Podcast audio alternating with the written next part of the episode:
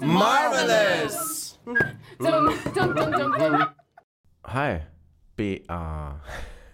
Hallo, Martin. Ich stocke, weil es ja diesen einen fantastischen Song gibt. Diese einen Band, äh, nicht die Song, diese Band, diesen tollen, die so einen tollen Namen trägt. Sex Bomb. Ah. Jetzt Du äh, erinnerst dich? verstehe ich das, ja. Du erinnerst dich. Natürlich. Und dann sag mal, wer ist, wer ist heute unser Protagonist? Scott Pilgrim? Pilgrim. Pilgrim. ja, wie kommst du zu ihm? Wie ich zu Scott Pilgrim kam? Ja. Ähm, ja, wahrscheinlich wie die meisten von uns nicht äh, mit dem Comic, sondern mit dem Hollywood-Film von Edgar Wright, also Scott, Pil Scott Pilgrim gegen den Rest der Welt von 2010. Ich habe ihn schon vergessen gehabt, Mhm. obwohl er so ein herausragender Film ist und wir auch einen eigentlich herausragenden Helden haben, weil Mhm. er so überhaupt nicht heldenhaft ist. Ja, das Also, stimmt. Das sind deine liebsten Helden, ne? Ich weiß. Ja, ja. Ja Leute, die etwas äh, aus sich machen müssen. Ähm, und bei Scott ist es ja auch so, er ist ja schon so ein kleiner Hänger, würde ich jetzt mal sagen. Mhm. Er hat schon so gewisse Motivation. Er hat ja auch eine Band, mit der er mehr oder minder aktiv ist. Aber er ist schon so ein kleiner Hänger. Ja, Und er ist trotzdem extrem sympathisch. das stimmt. Ich finde auch wirklich perfekt gecastet im Film von Michael Cera. Der, dieser kleine, schlachsige Typ mit den Haaren, die irgendwie 80 Prozent seines Kopfes ausmachen. Steht er für irgendeine Generation? Hm, würde ich jetzt nicht unbedingt sagen, aber ich würde sagen, er steht für die Nerds. Ja. Und das meine ich positiv. Ja, erklär mal. Hm, Naja, also zum einen, er ist selber ein Nerd und dann äh, hat er natürlich diese Fik ja, Affektion, Affektion. Also er steht auf dieses Cool Girl, die ja auch so ein bisschen Manic Pixie Dream Girl Vibes hat, Ramona Flowers. Und ich glaube, da sehen sich wahrscheinlich auch einige Nerds so, ah, das ist das tolle Mädchen oder die tolle junge Frau und äh, sie interessiert sich dann für diesen auf den ersten Blick wenig spannenden Menschen, der innerlich natürlich noch viel mehr zu bieten hat, aber nach außen hin jetzt nicht wie der absolute Traummann wirkt. Und doch kriegt er die Frau, nachdem er ihre sieben äh, bösen Echsen äh, erledigt hat. Und ich denke, da, da können sich schon viele drin sehen. Ja, die Echsen. Einer der Echsen ist Chris Evans, ne? Mhm. Ich erinnere mich dunkel. Und dann war es ja, und dann gab's. Ach, Superman war auch dabei, ne? Oder? Ja, Brandon Rouths Superman. Ich weiß. Mhm. Das muss man, glaube ich, noch extra. Nicht, dass die Leute hier denken, äh, was? Henry Cavill? Nein. Ja, aber der, der 2010er Superman, aus dem leider nichts geworden ist. Ja. Okay, aber trotzdem nochmal zurück zu Scott. Du hast gesagt, er ist, macht nicht so viel her. Von außen. Ja. Also, wenn man sich so ein, eine Titelfigur und dann eben auch noch so einen Helden vorstellt, dann würde man wahrscheinlich nicht automatisch an Scott Pilgrim denken. Und das macht es ja auch, wie du schon gesagt hast, sehr interessant. Weil ja, er dann einfach mehr zu bieten hat, obwohl er am Anfang so ein eher schüchterner Typ ist, der jetzt nicht aussieht wie einer, der, der wirklich Sachen anpackt und dann aber eben, um äh, die Frau zu gewinnen, über sich hinauswächst. Ja. Wo ich mir auch immer nicht immer, so, da bin ich mir nicht ganz so sicher, immer ob die Story so, wie gut ich das finden soll. Wa- Was heißt das? Ach, aus welcher, aus, aus welcher Perspektive? Naja, das ist erstmal diese Ramona Flowers auf den Podest zu heben, Hm. obwohl er sie am Anfang ja auch gar nicht wirklich kennt. Das hasse ich ja auch und das ist ja auch so ein, so ein typischer Manic Pixie Dream Girl Trope, Ja. dass diese, oh, und dann hat, ist sie so anders, nicht wie die anderen Frauen und sie hat bunte Haare und sie ist so cool. Und es ist meine absolute Traumfrau, obwohl er eigentlich so gut wie nichts über sie weiß. Und das ist ja einfach absolut oberflächlich und hat ja mit, mit Liebe oder was auch immer er da sucht, nichts zu tun. Das ist so Postergirl-Liebe. Ja, Und erst recht, wenn man noch bedenkt, dass er ja eigentlich eine, eine treue Partnerin in der Form von Knives hat. Ja. Was ja auch nicht, ja, es ist schon unmoralisch. Ja, absolut, absolut. Ist das schon ein Zeitpunkt, wo ich dir meine Endgegnerfrage stellen darf? Nein, nein, noch nicht. Okay. ähm, ach, wobei, nee, hau raus. Ist ja so, ne? Also Scott Pilgrim, muss man ja mal sagen, hat ja auch sich nicht erwählt, gegen sieben Leute zu kämpfen, sondern die kamen, weil Das sie stimmt, kommen sollten. ja. So wie das Schicksal die häufig Dinge auferlegt. Vielleicht ist das jetzt die Endgegnerfrage. Ja, die kommt jetzt hier überraschend um die Ecke. Also, mach dich bereit für die Endgegnerfrage. Endgegnerfrage. Ähm, Martin, wen würdest du, wenn du Scott Pilgrim wärst, für wen würdest du dich entscheiden? Für Knives Chow oder Ramona Flowers? Nicht für Ramona Flowers. Echt jetzt? Ja. Warum? Wahrscheinlich aus diesen, aus diesen Punkten. Die andere bekennt sich ja die ganze Zeit zu ihm. Mhm. Sie ist nicht irgendeine fiktive Vorstellung, irgendeine, irgendwas, äh, irgendwelche, und meistens ist es ja so, du ringst die ganze Zeit um irgendwelche Ideale, du rennst irgendwelchen Dingen hinterher und übersiehst die Nähe, die die ganze Zeit, oder Dinge, die dir nah sind. Ja. Und das ist eine, so eine Mini-Lebenserkenntnis heraus, dass man manchmal die ruhigen Momente genießen sollte und dann ein wenig klarer sieht, als wenn man so Idealvorstellungen hinterherläuft und sich die ganze Zeit so abhetzt. Ja.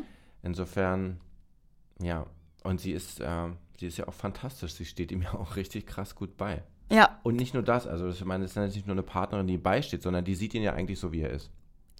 Und das ist ganz, ganz tolle Liebesgeschichte. Ja, ne? Ich, äh, also ich, ich kann dir da nur zustimmen. Ich bin auch jedes Mal für Knives Chow und ich denke auch ganz oft, weil ich den Film, also ich habe ihn jetzt noch nicht so oft gesehen, aber schon so dreimal oder so. Und auch in großen Abschnitten, sodass ich am Ende mir immer nie so sicher war, wen er am Ende nimmt, Mhm. wen er wählt. Und ich hoffe jedes Mal, ah, dann stimmt, kommt er nicht mit Knives Chow zusammen? Nee, tut er nicht. Es gibt wohl ein alternatives Ende, in dem er sich für Knives Chow entscheidet. Auch ein bisschen doof, dass die Sche- Entscheidung bei ihm liegt. Also da sind ja, gehören ja immer zwei dazu. Aber nee, er entscheidet sich für Ramona Flowers. Was auch echt schwierig ist, weil, also wenn man mal so ein bisschen weiter guckt nach, den, nach dem Abspann, kann diese Beziehung ja eigentlich gar nicht funktionieren, weil er ja auf sie ja, eigentlich äh, so eine Superheldin projiziert, der kein Mensch und auch keine Ramona irgendwie zu, ähm, wie sagt man, zurecht? Nein. Ich bin ganz so lost. äh, mein Gehirn ist noch nicht ganz wach. Äh, sie kann dem nicht gerecht werden, niemals. Und äh, dann kann es ja eigentlich auch auf lange Zeit nicht funktionieren. Wie? Während eine Nice Chow ist ja so ein, so ein, so ein Menschenprinzip, sage ich jetzt mal, wenn man es ganz hart runterbrecht, egal wie unangenehm Persönlichkeiten in ihrer Welt sind, wir wollen alle nicht alleine sein, Mhm. weil wir soziale Wesen sind. Oh, ich bin tatsächlich sehr gerne allein.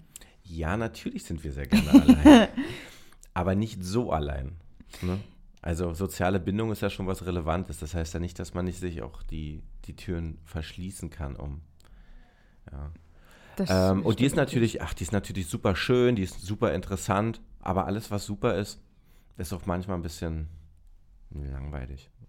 Ja, ich muss sagen, ähm, solche Leute, und ich finde sie auch als Charakter nicht schlecht und auch auf jeden Fall interessant, aber im echten Leben denke ich mir bei solchen Leuten immer, und das ist vielleicht auch nicht ganz fair, aber ich denke mir ganz oft, du versuchst es jetzt auch gerade wirklich hart. Du versuchst gerade wirklich sehr, äh, dich als irgendwie so ein Image aufzubauen. Man merkt aber, ich, also ich habe das Gefühl, man merkt es auch bei Menschen, ob das jetzt wirklich so eine Fassade ist, ob sie hier was, äh, also ob sie hier einen Schein aufbauen wollen oder ob sie wirklich so sind. Und ich finde, bei ihr wirkt es tatsächlich manchmal so, als hätte sie, weiß ich nicht, ich weiß nicht mehr, wie alt sollen die da sein, in Anfang 20 oder so, Ja, so als um hätte sie 20. mit 16, 17 ein Buch gelesen, wie ist man cool, wie äh, kommt man bei Jungs an und dann, okay, sei Hätte- mysteriös. Er hat ja so pinkes Haar, ne? Oder Manchmal auch blau, das ändert sich ja jedes Ja. Mal, weil sie so cool ist und mysteriös. Und- Grün ist es auch. Es wird ja auch so ein bisschen so eine klassische Teenager-Geschichte erzählt, so Highschool-Geschichte erzählt, dass einer sich immer beweisen muss, um etwas zu kriegen. Mhm. Das ist auch so eine Geschichte, die kann spannend sein und die ist in dem Film auch super gemacht. Also der ist ja extrem unterhaltsam, auch die Kämpfe sind. Aber wenn man so ein bisschen darunter gräbt, was sind die frustrierendsten Momente, die man manchen, im, im Leben manchmal so hat? Das sind die, wo man sich immer beweisen muss. Mhm. Das ist natürlich toll, wenn man es geschafft hat und dann äh, Endorphine, ja, kennt man alles. Auf der anderen Seite es ist aber auch immer dieser Perfektionierungswahn. Um etwas zu erreichen, musst du, musst du, musst du, musst du Ja. schaffen. Und das ist manchmal auch eine ziemlich langweilige Erzählung. Ja, und das ist ja, bei ihm hört es ja gar nicht auf. Er freut sich über einen Sieg und dann taucht schon der nächste ihrer Echse auf. Ja. Oder die. Er ist also auch so ein kleiner Hamster in so einem Hamsterrad. Ja, ja, stimmt, ne? Und äh, versucht ja sein Mörchen in Form von Ramona zu erwischen. Wel welcher der Bösewicht ist dir denn am, am stärksten in Erinnerung geblieben? Hast du da noch? Mm, naja, also natürlich ganz klar Chris Evans, weil es Chris Evans ist. Und ich den damals halt, da war, das war ja noch vor seiner großen Zeit als Captain America, kurz Ja. davor. Und ich kannte ihn halt vor allem wegen nicht noch ein Teenie-Film. Den habe ich nicht gesehen. Oh mein Gott, guck den dir mal an, der ist echt geil. der ist richtig schön trash, aber ist geil. Ähm, ja, doch, der ist mir am meisten in Erinnerung geblieben, weil es eben er ist. Aber ja, eigentlich auch so ein bisschen Jason Schwartzman. Und natürlich Mae Whitman, die die Ach, einzige Jason Freundin. Schwartzman, der war ja richtig, der war ja richtig assig. Ja, Ich erinnere mich. der ist ja auch so der, der, Ja, der äh, Endgegner. ja, und der passt perfekt an. Ich hatte ihn vergessen. Ja. Und natürlich Mae Whitman, weil sie die einzige Frau ist. Und Brie Larson. Das stimmt, aber sie ist ja keine der Exen. Ich weiß, aber ich sehe es gerade. Ja. Brie Larson. Sie ist äh, die erfolgreiche Sängerin. Was ein total fantastisches Ensemble eigentlich ist, ne? Mhm. Wir haben, also es ist ja auch Edgar Wright, der den Film gedreht hat. Wir Ja. haben, Kieran Äh, Culkin, stimmt, der spielt auch mit. Oh, Wahnsinn. Aubrey Plaza. Dass dieser Film damals so untergegangen ist, ist eigentlich eine Schande. Er ist eigentlich ein Paradebeispiel für eine gute Comic-Verfilmung. Ja, aber hat halt auch einfach gebraucht, um bei dem Publikum, bei dem Zielpublikum anzukommen. Und dafür ist es jetzt ein Kulthit. Ja, Weshalb natürlich auch äh, diese Netflix-Serie. ja. Und es sind damals nicht alle Bücher aufgetaucht, ne? Also der ist ja, ich glaube, in der Produktionsphase äh, ist ein, kam ein neues Band raus Mhm. oder ein, ein neuer Teil der Geschichte, der nicht mehr eingeflossen ist in den Film damals. Mhm. Ja, und jetzt sind wir bei Netflix Ja. mit einer animierten Serie. Was aber echt cool ist, weil durch die Animation haben sie natürlich noch viel mehr Möglichkeiten und können eben den Originalcast in Form von Synchro zurückholen. Was sehr schön ist, weil die alle wirklich be bereitwillig waren, zurückzukehren und auch richtig Lust haben. Ich weiß nicht, ob du das weißt, aber die haben während der Dreharbeiten so eine E-Mail-Gruppe au- auf, aufgebaut und die lebt immer noch. Und da schreiben die sich dann ab und zu wohl irgendwelche Sachen. Finde ich ganz süß. Geil. Hast du schon was von der, von, von der Serie gesehen, die kommen wird? Nur die Trailer. Okay. Ich habe noch gar nichts gesehen, deshalb, Ach so. deshalb frage ich. Ja. Wie ist denn der Animationsstil? Es ist genau, also was heißt nicht genau genau, aber es ist äh, schon nach, dem, nach den Comics nachempfunden. Okay. Gut, schön. Was kann ein, ein, ein, ein Scott, was kann der, der, der der Welt geben? Große Frage. Aber was kann man denn von so einem Charakter mitnehmen? Mm. Also vieles würde ich sagen. Zum einen, dass man über sich hinauswachsen kann. Man kann ihn aber natürlich auch als, äh, naja, auch ein bisschen als Negativbeispiel sehen, dass man sich vielleicht nicht von Schall und Rauch beirren lassen soll. Dass, äh, ja, manchmal mehr hinter Leuten steckt, als man vermuten könnte. Hätte Scott auch für Kim Kardashian gekämpft? Kommst du denn jetzt auf Kim Kardashian? Ich weiß nicht. Du meinst GQ's Man of the Year? Ja. Ähm, äh, ich, ich, ist es jetzt gemein, wenn ich sage, ich hoffe nicht? Nein, natürlich nicht, überhaupt nicht. Also ich denke mal nicht, denn sie scheint nicht seinem Typ zu entsprechen. Sie ist dann ja zu äh, wenig cool girl. Ja. Ist ja auch so ein klassisches Verhältnis, ne, dass so der Nerdy-Typ immer die, immer versucht, an das ranzukommen, was in Anführungsstrichen unerreichbar scheint. Hm. Ist es, eine, das ist, ja, ist es eine klassische Filmerzählung zu teilen schon, oder? Ja, also ich glaube, ich würde nicht mal sagen unerreichbar, aber eben halt dieses, oh ja, die ist nicht so wie die anderen. Die schminkt sich nicht, dabei trägt sie Tonnen Make-up, aber es sieht halt so aus, als würde sie sich nicht schminken. Die interessiert sich allgemein nicht für ihr Aussehen. Die ist zu cool für alles und ähm, die steht nicht auf die girly Sachen. Und ich glaube, sowas, das ist eigentlich, also wenn ich so an Filme und Serien zurückdenke, dann war das ja immer so das typische, der Nerd-Trope. Obwohl sie ja dann heimlich doch immer auf die Cheerleaderin standen. Ja. Die Cheerleader. Die gibt es ja bei uns nicht so richtig. Nee, ne? Stimmt. Nee. Zumindest nicht so wie in, in den USA. Fällt dir ein richtiger Cheerleader? Ein Cheerleader-Film, natürlich, ganz viele. Ja, erzähl mal. Girls United. Ah, ja. Den habe ich einmal gesehen. Um, but I'm a Cheerleader. Ja, habe ich nicht gesehen. Der ist ganz toll. Ja. Mhm. Tja. Kann ich nur empfehlen.